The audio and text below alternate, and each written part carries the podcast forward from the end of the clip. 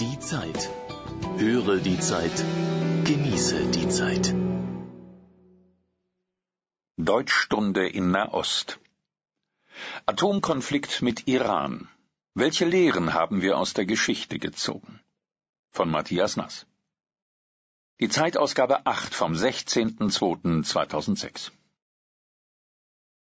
Was, wenn es Mahmoud Ahmadinejad ernst ist? Wenn Irans Staatspräsident Israel wirklich von der Landkarte tilgen möchte? Wenn er tatsächlich jene Waffe bauen lässt, mit der er seine Drohungen wahrmachen könnte? Wenn er nicht einlenkt? Was machen wir dann? Fragen, die dieses Land ohne dessen völkermörderische Vergangenheit es den modernen Staat Israel nicht gäbe, umtreiben müssen. Die Bundeskanzlerin jedenfalls treiben sie um. Manche Sozialdemokraten werfen ihr das öffentliche Nachdenken darüber vor und irren gewaltig. Erst am vergangenen Samstag, dem 27. Jahrestag der Islamischen Revolution, höhnte Ahmadinejad auf Teherans Platz der Freiheit erneut über das Märchen vom Holocaust und drohte, wenn die Zionisten nicht zur Vernunft kommen, dann wird Israel untergehen. Großmäulige Rhetorik eines Ex-Revoluzers, der es dank der Mostasafin, der verarmten Fußtruppen der Khomeini-Revolution ins höchste Amt brachte? Irans Bürgertum zeigt sich peinlich berührt über die Tiraden des Präsidenten.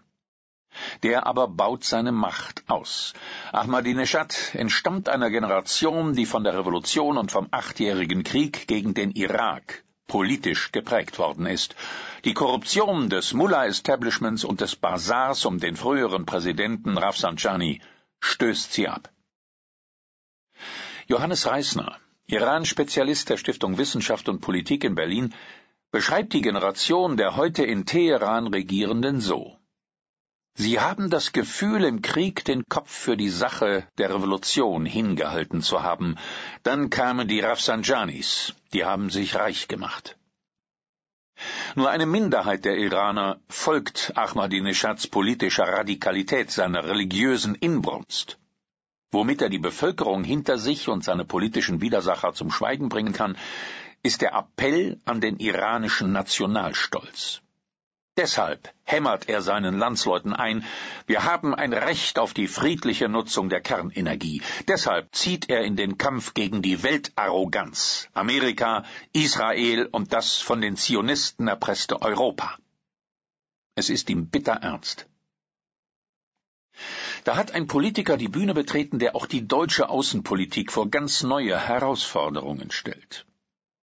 Sicherheitspolitisch weil die Bedrohung, die von Iran ausgeht, anders als im Irak, real ist. Denn auch Saudi-Arabien, Ägypten, vielleicht die Türkei dürften nuklear aufrüsten, hätte Iran erst einmal die Bombe. Historisch und moralisch, weil nach Amerika mehr als jede andere Nation Deutschland dem Schutz Israels verpflichtet ist. Wer dem Staat der Juden mit seiner Vernichtung droht, macht sich das demokratische Deutschland zum Feind. Nichts anderes hat Angela Merkel auf der Münchner Sicherheitskonferenz gesagt. Ein Präsident, der das Existenzrecht von Israel in Frage stellt, ein Präsident, der die Existenz des Holocaust leugnet, kann nicht erwarten, dass Deutschland in dieser Frage auch nur die geringste Toleranz zeigt. Wir haben aus unserer Geschichte gelernt. Und diese Lehre laute,